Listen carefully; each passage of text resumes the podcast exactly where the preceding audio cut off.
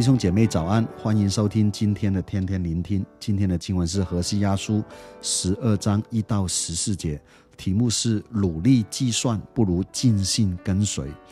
经文当中提到的以法莲就是北国的以色列，犹大就是指南国的犹大，但是在这里呢，可以统称南北国的全体以色列人。加上呢，经文是从雅各的行为开始去描述啊，所以这里不太需要去分到底是跟南国还是北国说的，内容就是指所有的以色列人，当然还包括了今天的我们啊。经文对我们也会有很大的受用，很大的提醒。经文当中形容以色列人从雅各开始就遗传了他的行为跟价值观啊，有时候就讨好埃及，有时候就归顺亚述。啊！但是做生意呢又诡诈，有了钱呢又自义啊！所以上帝的晓諭众先知，加增他们对以色列人的漠视，但是他们呢却听而不听啊，视而也不见。看完这样的经文哈，大家会不会觉得圣经好像是在我讲我们自己呢？其实我们自己很多时候也是这样。基督徒在这个社会当中啊，一样是抓地位、抓金钱、抓名利，但是就是不会抓神。好不容易神拜访我们的生命了，我们却与神角力哈，只要得到神的祝福。但是哈，我们也会说了，人在江湖身不由己。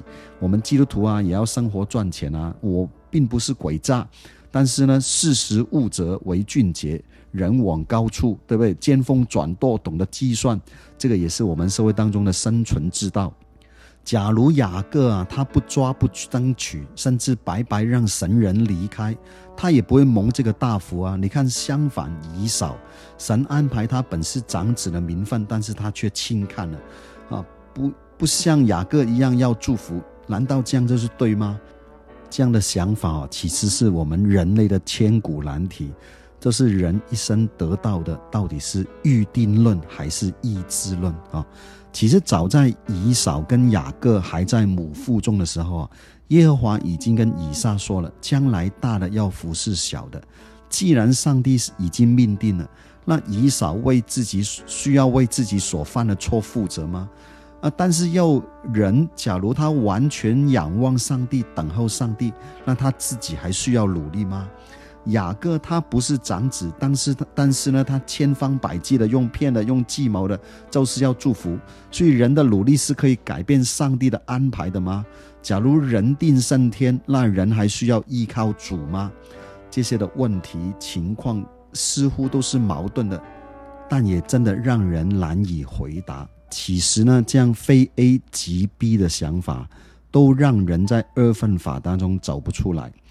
预言命定就像是人生命当中神给人一个潜在的祝福，这个祝福是潜在的，但是需要你跟我在活着的岁月当中与圣灵同工，一同去成就，就好像是一种协同作用一样，神走一步，你你走一步，最后就成就了。绝对不是像邪灵附体一样，例如你不愿吃饭，但是邪灵呢强行占据你的身体，强迫你吃饭。等你吃完了，离开你的身体，你醒来了，然后你完全不知道刚刚有吃过饭一样哈。所以虽然神预言以扫会失去长子的名分，但是他也要负责，因为他参与在当中，而且他是有自由意志去拒绝的，但是他没有。我们再来看看雅各前半生，他都在自由意志的当中挑战神的主权，去得他不当得的名分，所以他要逃命。他呢还是一路的计算，直到到了雅博渡口，他一生追逐的名利、女人都没有了，最后只剩下软弱、绝望、死亡。而在那里，神与他摔跤，结果雅各居然赢了。他算计了一生，连羊的肥瘦他都会可以算得出来，但是却算不到，竟然有愿意输给他的上帝，而这个就是信仰。我为你死，死，你为我活，所以神就拿走他的大腿窝肉，从此就提醒雅各，以后不要再走自己的道路，要走神的道路了。那说到这里，到底基督徒能不能计算他的人生呢？彼得也是一个很会计算的人，就好像雅各一样。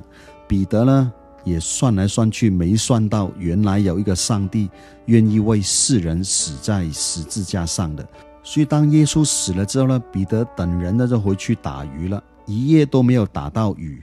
耶稣一出现呢，就让他打了一百五十三条鱼。鱼的数量呢，当然是非常惊人，但是为什么知道是一百五十三条呢？因为很简单，就是有人忙着去去计算，但是耶稣在人的计算之后呢，对彼得发出的挑战却是你喂养我的羊。基督徒当然可以去去计算，但是目的是为了去喂养主的羊，不是为了自己。大卫可以数点军队，因为是为了去征战。但是大卫不能数点百姓，因为他为了自己的荣耀，神就算为他的罪了。比起计算的得失，我们更应该懂得去数算恩典。